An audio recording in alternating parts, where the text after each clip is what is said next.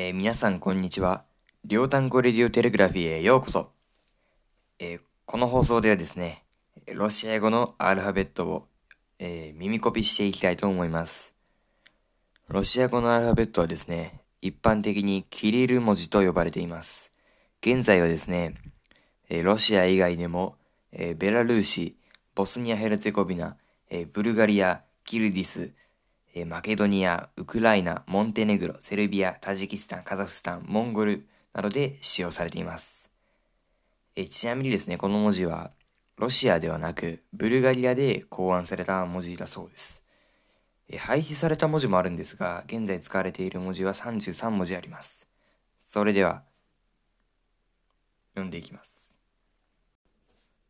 あ、べ、べ、げ、de, ye, yo, že, ze, i, i kratka, k, l, m, n, o, p, r, s, t, u, f, h, c, c, 切。